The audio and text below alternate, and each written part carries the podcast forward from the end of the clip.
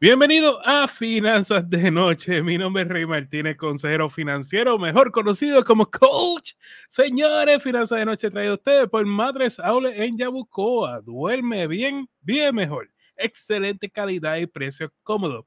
Hacen entrega en todo Puerto Rico. Para más información, llamar al 787-893-4015. 787-966-7186, horario lunes a sábado de 8 a 5.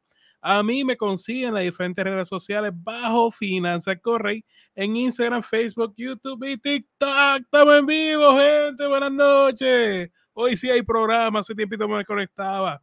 Qué bueno, qué bueno. Oye, hoy, de esas conversaciones que, que yo sé que todo el mundo se identifica. Y quiero, quiero poner estos videos antes de traer a los invitados de hoy para que ustedes vean de, de qué trata la, la, la, conversación del día de hoy. ¿Quién no ha pasado por esta? Vamos a ver. Screaming kid. Love to fly. It's gonna be my seatmate.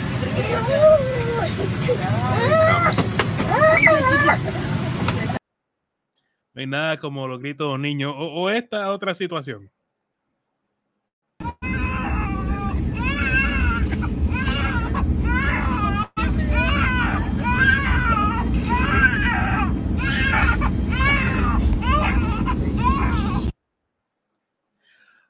Pero también hay ocasiones que las personas lo toman de mejoras con mejor actitud y son más apoyadores, como quizás este otro video.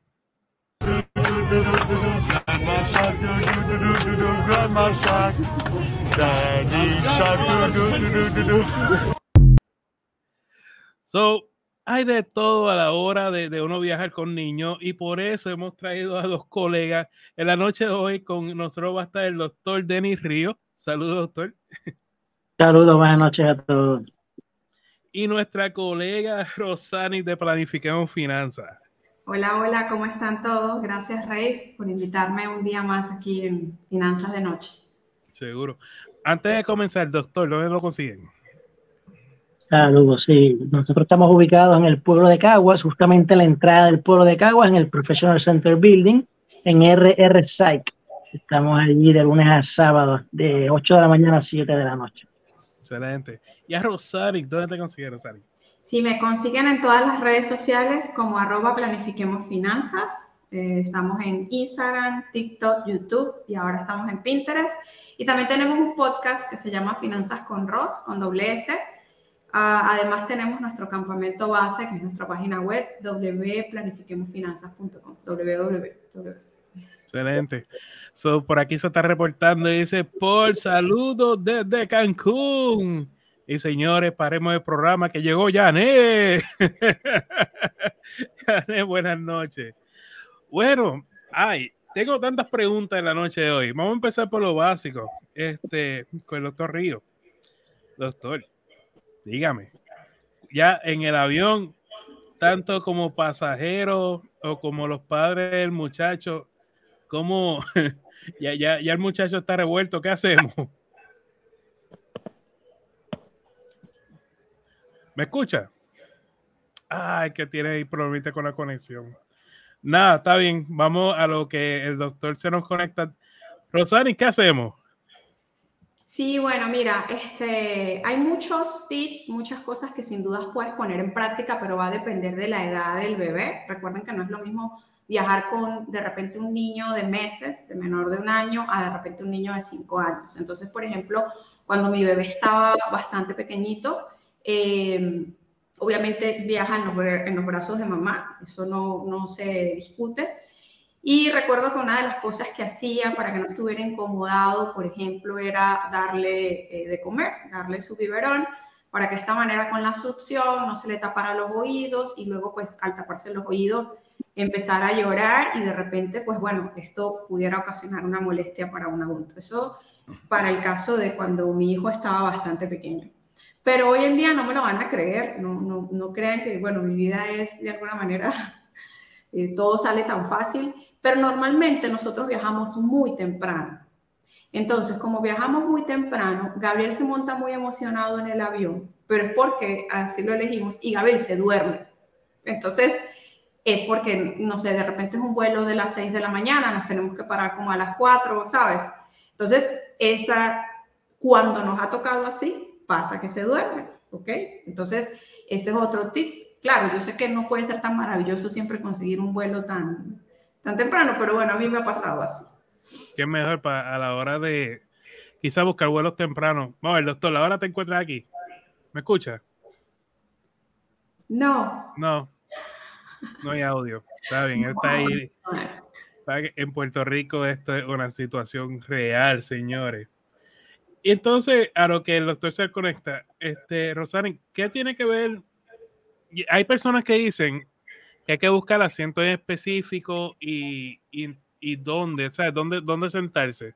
¿Eso en realidad afectará a la hora? ¿Es algo que, que una madre o un padre debe tomar en cuenta?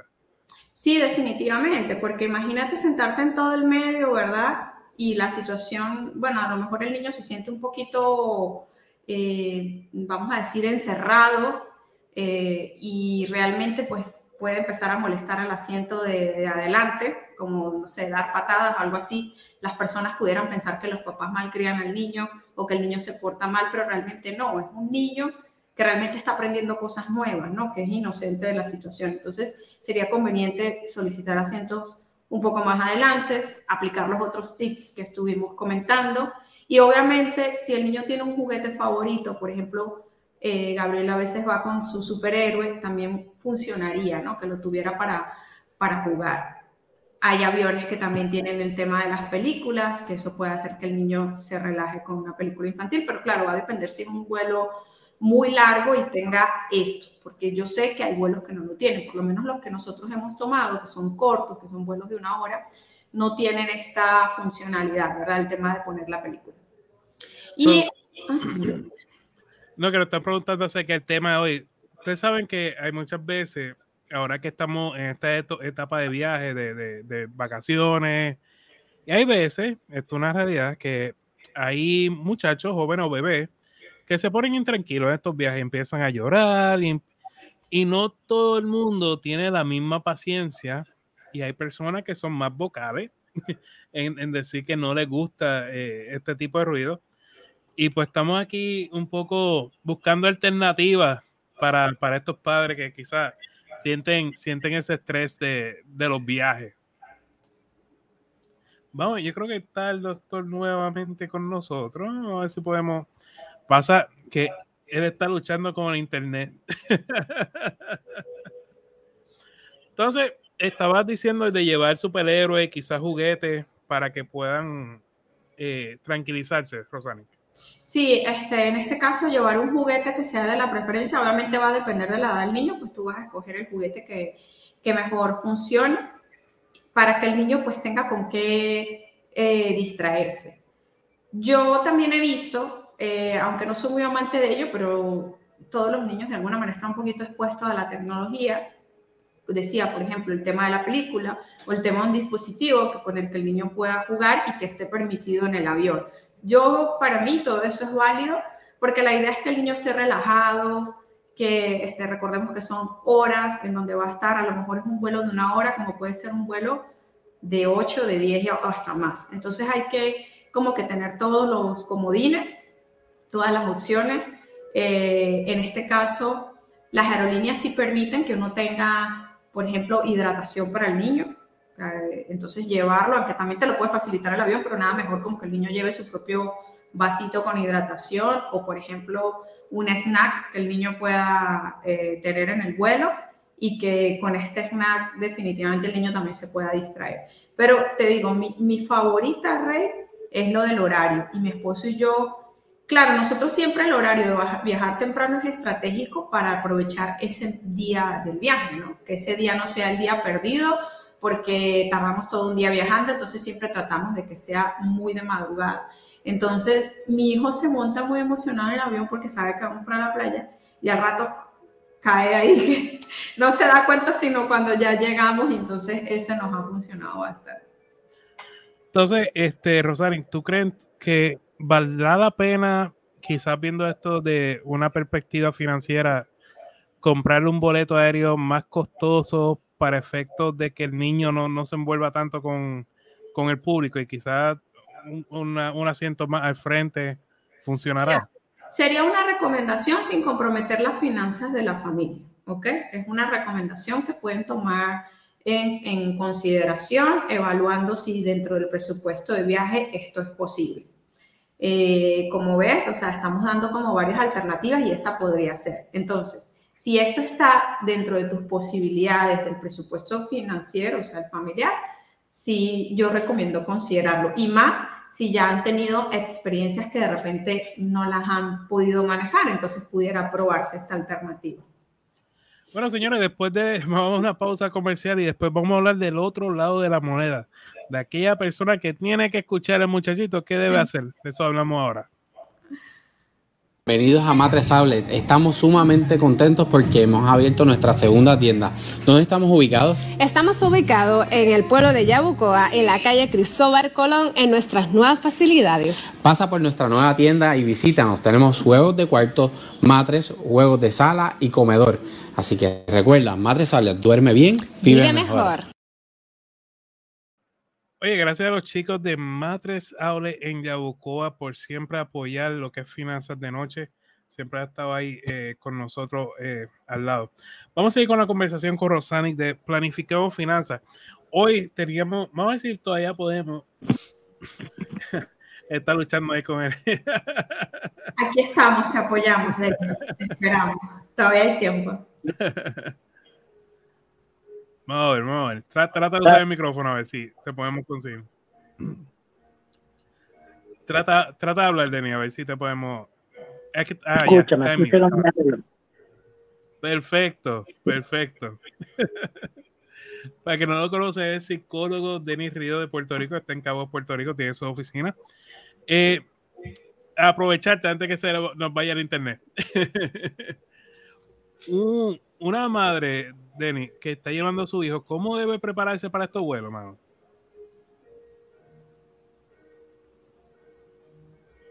Lo, más importante, ¿verdad? Es tratar de, ir coordinando en la medida en que sea posible, ¿verdad? Que el vuelo no saque tanto de la rutina del niño. Me he perdido cierto, cierto, cierto segmento, ¿verdad? Del programa por, problemas de conexión.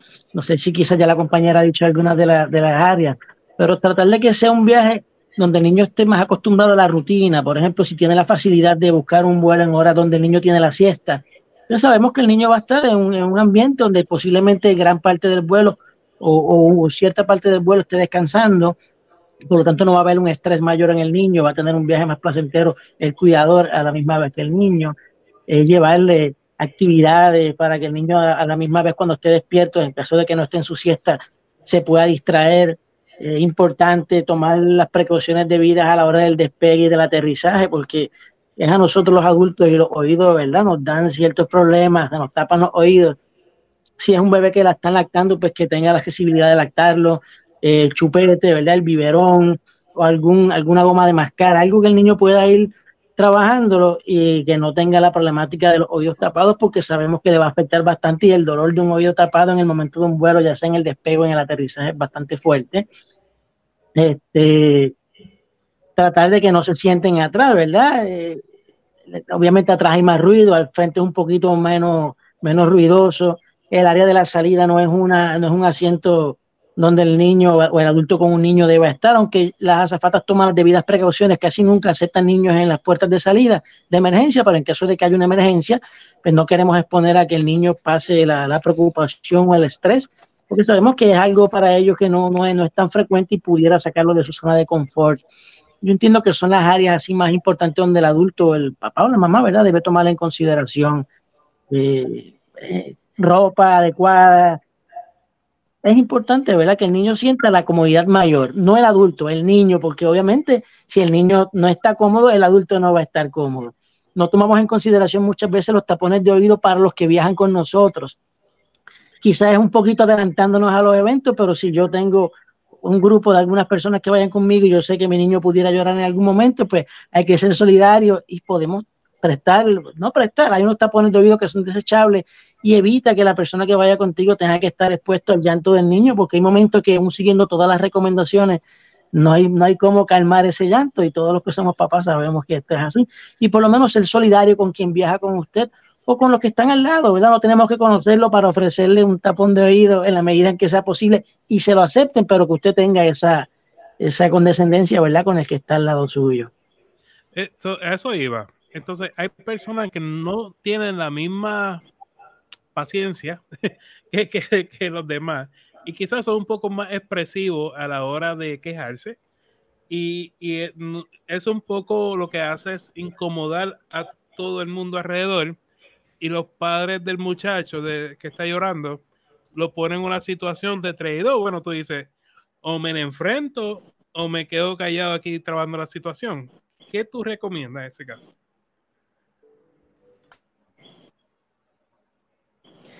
En el caso de los padres, obviamente uno tiene que tomar todas las debidas precauciones que hablamos, pero hay eventos que son inesperados, ¿no? El llanto de a, a, qué padre responsable y que ama a su hijo le gusta ver llorar a un niño? A ninguno. Por lo tanto, las personas que van en el viaje tienen derecho también a tener un viaje placentero.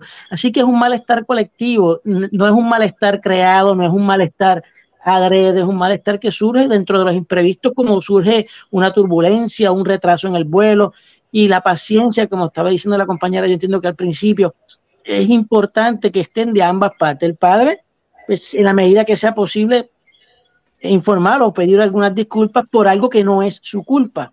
Pero de igual manera eh, muestra, es un sinónimo de, de, respeto, ¿verdad? El que, el que uno se disculpe con una persona que vaya al lado porque el niño está llorando, pero no está en nuestro control. El enfrentarlo, el salirme de mi tranquilidad y manifestar la incomodidad con el que está al lado afecta más el, llanto del niño si ya el niño tiene cierta conciencia. Si es un infante, no, pero un niño de dos o tres añitos, al ver a sus papás y a su mamá molesta con el que está al lado, le va a generar más estrés. Por lo tanto, el llanto, en vez de disminuir, lo que vamos a hacer es agravarlo y acrecentarlo.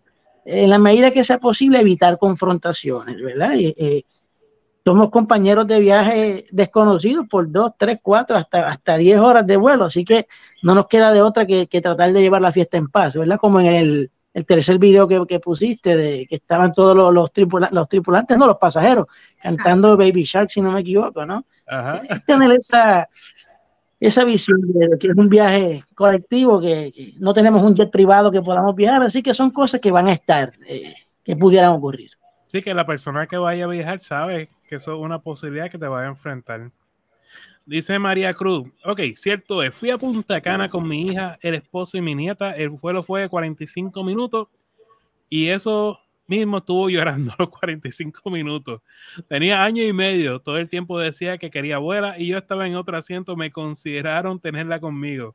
Bueno, dice Janet, eso es incontrolable. Eso es... Es cierto que en la parte de atrás hace más ruido y así estábamos bien molestos porque las personas todo el tiempo nos estaban mirando desesperados. Bueno, Rosani, tú como madre, ¿qué haces? Mira, este, creo que también una de las cosas que hay que mencionar es la comodidad del niño. Por ejemplo, la ropa eh, puede ser determinante también para el niño en, en este proceso y para evitar el estrés. Y si son niños pequeños, revisar el pañal, porque a veces el llanto ni siquiera es por la cabina o por estar ahí en el vuelo, a lo mejor lo que está pidiendo es un cambio de pañal y en nuestro desespero de verle la cara a los demás pasajeros, se nos olvida. Mire, yo tengo una experiencia, claro, este, en donde mi bebé no paraba de llorar y yo hacía de todo, menos le había revisado el pañal. Y mi esposo y yo no hallábamos qué hacer hasta que una luz por ahí en el túnel nos dijo, revisa el pañal. Y era el pañal y ya, se cambió el pañal y ya está, se acabó el llanto. Entonces también nosotros, como estaba diciendo el doctor Denis, tenemos que tratar de no sacarlo de su rutina, estar muy pendientes de la ropa, juguetitos, snack, los cambios de pañal, todo lo que haga sentir cómodo al bebé, porque si nosotros como adultos nos sentimos incómodos tanto tiempo estar sentados, ahora imagínense un niño que quiere explorar.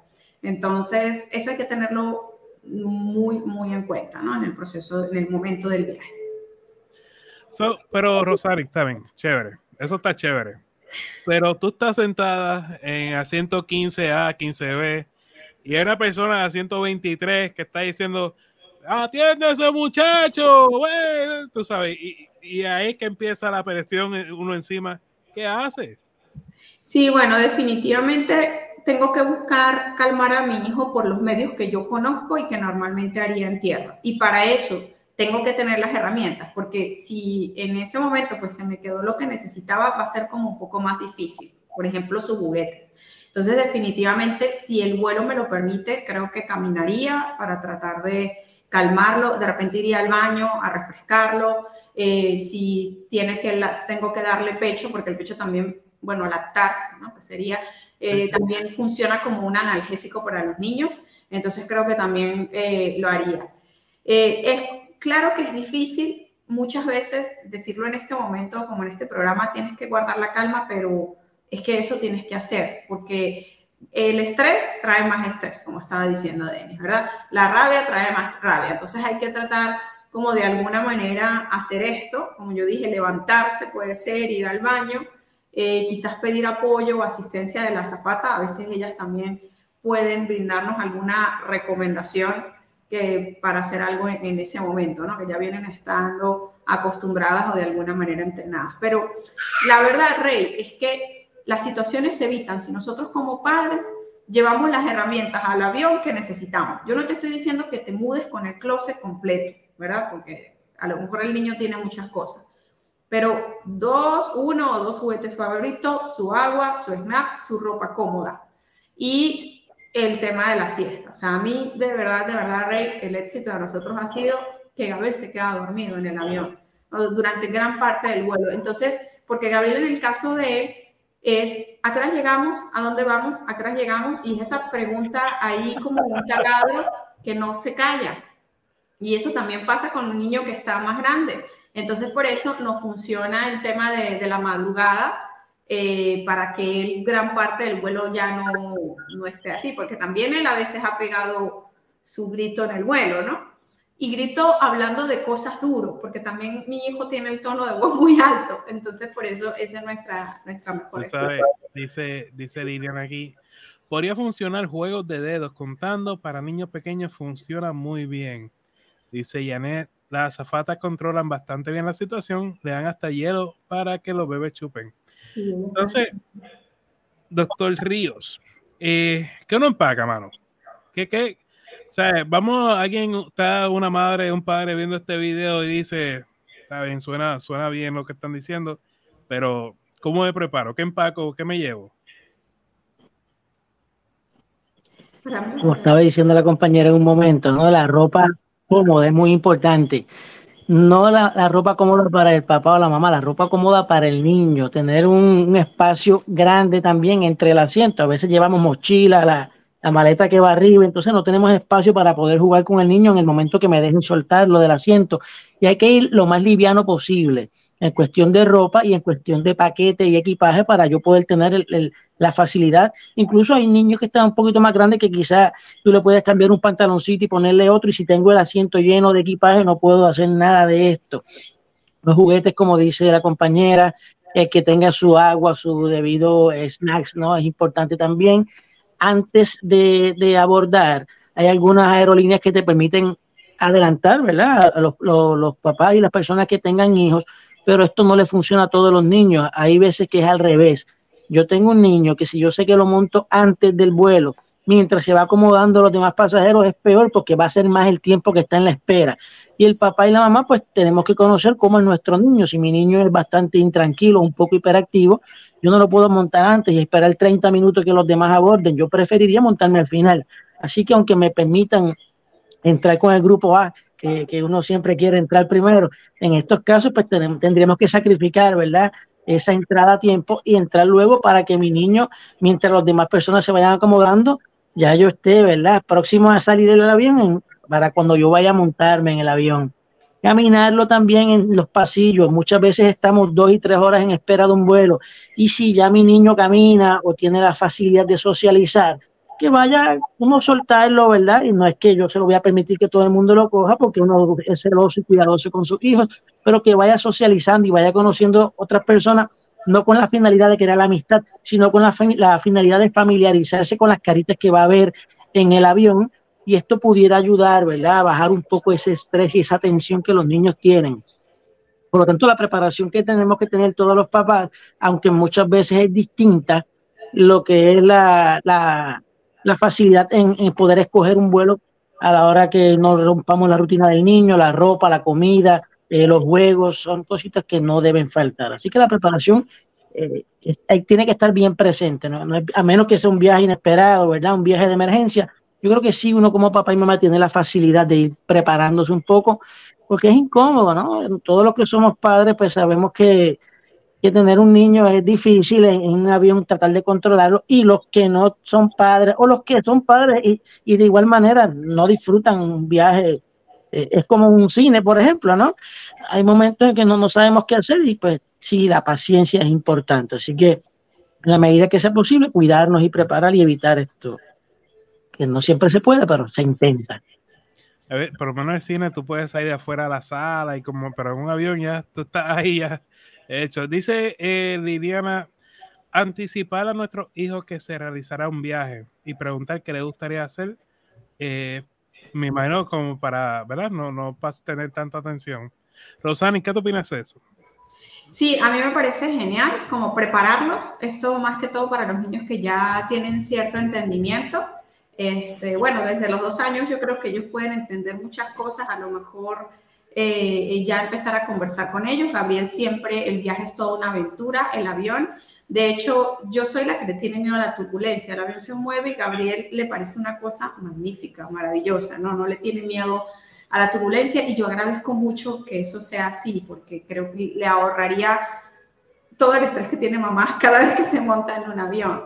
Y este, como dijo el doctor Denis, la clave está en la planificación de los papás. Si vamos planificados, lo podemos hacer. Ahora, yo voy a sugerir algo con el tema del snack. Vamos a tener cuidado un poco con el snack, que no sea un snack que lo active mucho, como por ejemplo un chocolate, aunque quizás es el preferido de muchos niños, un snack un poco más simple, que puedan masticar y que, que si en algún momento pues sienten ganas de comerlo, sí, pero no uno que los ponga un tanto imperativo y estoy segura que muchos papás saben cuál es el nivel de azúcar o cuáles esos snacks que de repente no para el avión y sí que puedan funcionar para el, para el vuelo. Doctor, ya terminando el programa, eh, tres consejos básicos a la hora de viajar con un niño, ¿cuáles son? Primero, tomar en consideración eh, cómo es nuestro niño. Volvemos, estos son casos individuales. Lo que muchos papás hacen con sus hijos no necesariamente me va a funcionar con el mío, conocer a mi hijo y saber dónde lo voy a exponer en la medida que sea posible. Si ya el niño es más grande, pues notificarle y dejarle saber lo que vamos a estar haciendo. En segundo lugar, tratar de no romper o romper lo menos posible esa rutina, ¿verdad? Porque la rutina es lo que nos genera la tranquilidad. Cuando una persona se siente en armonía, se siente en rutina, siente que estamos haciendo lo que hacemos todos los días, tendemos a estar menos ansiosos y con menos estrés. Y tercero, dentro de la medida en que sea posible, saber que hay unos imprevistos que pueden pasar y en el caso de que los niños lleguen y lloren en el avión, tampoco uno como papá entrar en esta histeria y esta crisis porque nadie se va a disfrutar del viaje, ni el, ni el que está a nuestro lado, ni el niño, ni nosotros, saber que son niños y que aún con la preparación que más yo pueda hacer, hay cosas que se pueden dar, porque en ocasiones tendemos a ser un poquito fuertes con los niños y, y, se nos va la paciencia y nos ponemos un poquito abruptos, un poquito difíciles, nosotros los adultos con el niño generando más tensión. Así que yo creo que son las tres cosas más importantes, la preparación, el saber que hay previsto que va a pasar y tratar de llevar la rutina lo más posible dentro de esta travesía, ¿verdad? Que, que para nada es típica, pero se puede intentar. Rosario, como madre, tres consejos básicos. Sí, bueno, este, como madre y financiera, ¿no? Creo que la, el éxito va a estar en la planificación, aun cuando hay imprevistos que pueden ocurrir. Eh, definitivamente, si es un viaje que se planea con anticipación y entendemos cuál es el tiempo del viaje, pues considerar la posibilidad de viajar en un horario tal que el niño pueda tomar la siesta, se pueda dormir. Eh, definitivamente ropa cómoda, como mamá yo siempre busco esa comodidad en Gabriel, que no se sienta ni acalorado, pero que tampoco pase frío, ¿no? Va a depender de hacia dónde vamos a, a viajar. Y definitivamente llevar lo que él necesita para ser atendido. No es igual las necesidades del adulto, a lo mejor el adulto puede aguantarse cierta cantidad de tiempo para comer, los niños no. Entonces, por ejemplo, yo tengo un bolsillo así, un bolsito así para Gabriel, donde compacto, donde entra todo usted, ¿no? Yo lo que me pidan lo voy a sacar de ese bolso. Entonces, definitivamente, pues hay que irse preparado. Si el viaje es un viaje planificado contigo.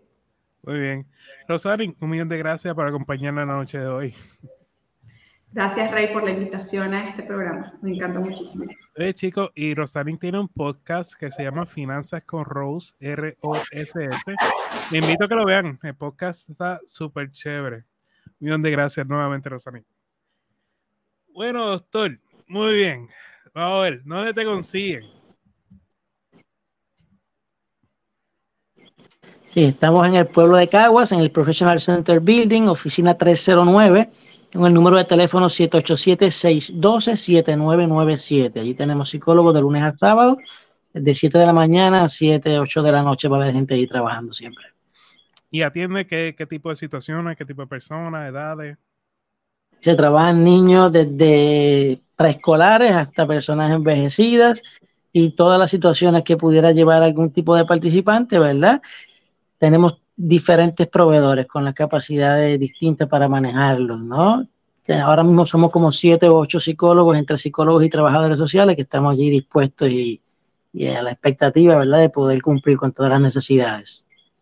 Pues al doctor lo vamos a tener bisemanalmente cada dos semanas los martes, así que pueden unirse para que hablen con él y, pasen por su oficina. Este, yo creo que es de los mejores profesionales de Puerto Rico, el doctor de Río, totalmente recomendado.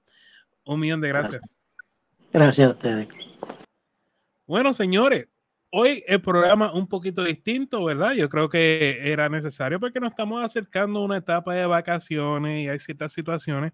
Ya mañana volvemos con la dinámica típica de hablar de finanzas personales, pero creí justo que, que tocáramos el tema porque sé que, ¿verdad? Estos temas causan un poquito de tensión y lo podemos atender y podemos hablar de esto también en este, en este ámbito de finanzas.